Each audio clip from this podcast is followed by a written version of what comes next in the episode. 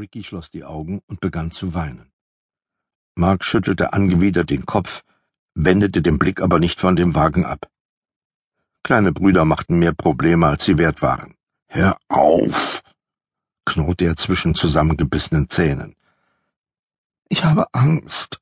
Gut, aber rühr dich nicht von der Stelle, okay? Hast du gehört? Rühr dich nicht von der Stelle. Und hör auf zu heulen. Mark war wieder auf Händen und Knien, tief im Unkraut, und bereitete sich darauf vor, abermals durch das hohe Gras zu kriechen. Lass ihn doch einfach sterben, Mark, flüsterte Ricky schluchzend. Mark funkelte ihn über die Schulter hinweg an und machte sich auf den Weg zu dem Wagen, dessen Motor nach wie vor lief. Er kroch so langsam und behutsam durch den bereits entstandenen Pfad aus leicht niedergedrücktem Gras, dass sogar Ricky, jetzt mit trockenen Augen, ihn kaum sehen konnte. Ricky beobachtete die Fahrertür, wartete darauf, dass der Verrückte herauskam und Mark umbrachte. Er hockte in Sprinterhaltung auf den Zehenspitzen, um notfalls blitzschnell in den Wald flüchten zu können. Er sah, wie Mark unter der hinteren Stoßstange zum Vorschein kam, sich mit einer Hand an der Heckleuchte abstützte und mit der anderen langsam den Schlauch aus dem Auspuff zog. Das Gras knisterte leise und bebte ein wenig. Und dann war Mark wieder neben ihm, keuchend und schwitzend und seltsamerweise vor sich hin lächelnd. Sie saßen wie zwei Insekten im Gestrüpp und beobachteten den Wagen.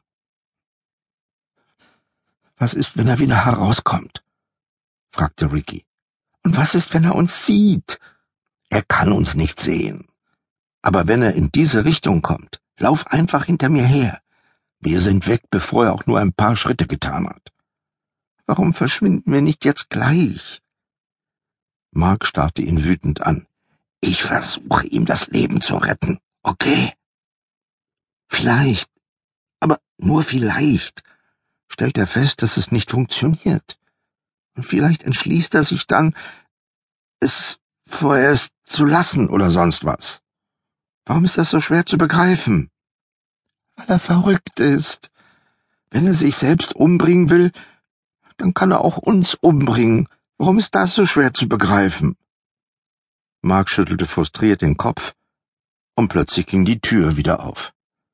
Der Mann torkelte aus dem Wagen, knurrend und Selbstgespräche führend, und stapfte durch das Gras zum Heck. Er ergriff den Schlauch, starrte ihn an, als wäre er ein ungezogenes Gör, und ließ den Blick langsam auf der kleinen Lichtung herumwandern. Dann schaute er nach unten und erstarrte, als er plötzlich begriff. Um das Heck des Wagens herum war das Gras leicht zu Boden gedrückt, und er kniete nieder, als wollte er es inspizieren. Doch dann rammte er stattdessen den Schlauch wieder in den Auspuff und eilte zu seiner Tür zurück. Es schien ihn nicht zu kümmern, ob jemand ihn von den Bäumen aus beobachtete. Er wollte nur sterben, und das möglichst schnell. Die beiden Köpfe erhoben sich gleichzeitig über das Gestrüpp, nur ein paar Zentimeter. Eine unendliche Minute lang lugten sie durch das Gras hindurch. Ricky war bereit loszurennen, aber Mark dachte nach. Mark, bitte. Wir wollen fort von hier, flehte Ricky. Er hat uns beinahe gesehen. Was ist, wenn er einen Revolver hat oder so etwas ähnliches? Wenn er einen Revolver hätte, würde er ihn für sich selbst benutzen. Ricky biss sich auf die Lippen, und seine Augen wurden wieder feucht.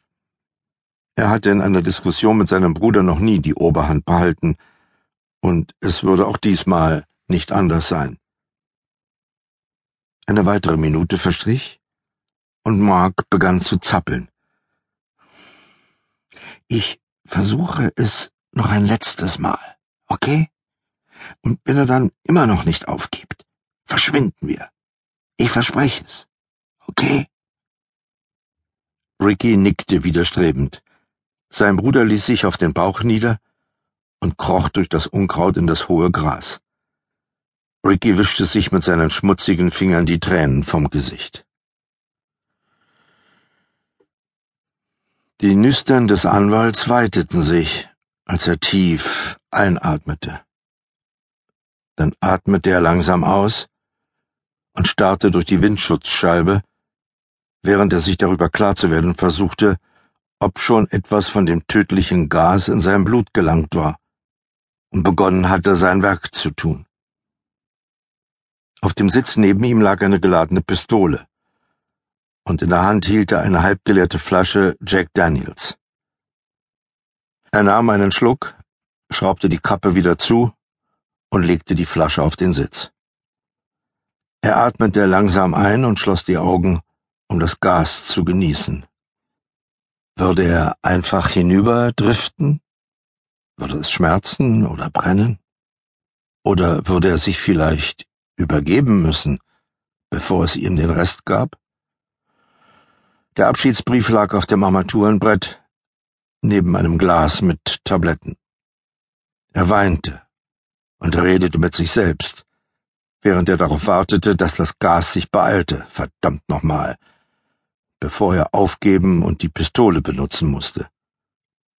Er war ein Feigling, aber ein sehr entschlossener und dieses Einatmen und Davonschweben war ihm wesentlich lieber, als sich eine Waffe in den Mund zu stecken. Er trank wieder einen Schluck Whisky und zog die Luft ein, als der Alkohol in seiner Kehle brannte. Ja, es tat endlich seine Wirkung. Bald würde alles vorbei sein, und er lächelte sich selbst im Spiegel zu, weil es wirkte. Und er starb. Und er schließlich doch kein Feigling war. Es gehörte Mut dazu, das hier zu tun. Er weinte und murmelte, als er für den letzten Schluck abermals die Kappe von der Whiskyflasche abschraubte. Er verschluckte sich, und der Whisky floss über seine Lippen und sickerte in den Bart.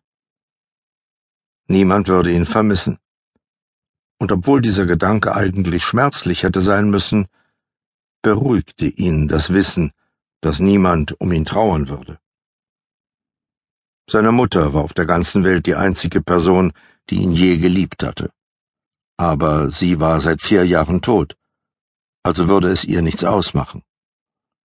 Da war ein Kind aus seiner ersten katastrophalen Ehe, eine Tochter, die er seit elf Jahren nicht gesehen hatte, aber er hatte gehört, dass sie sich einer Sekte angeschlossen hatte und ebenso verrückt war wie ihre Mutter.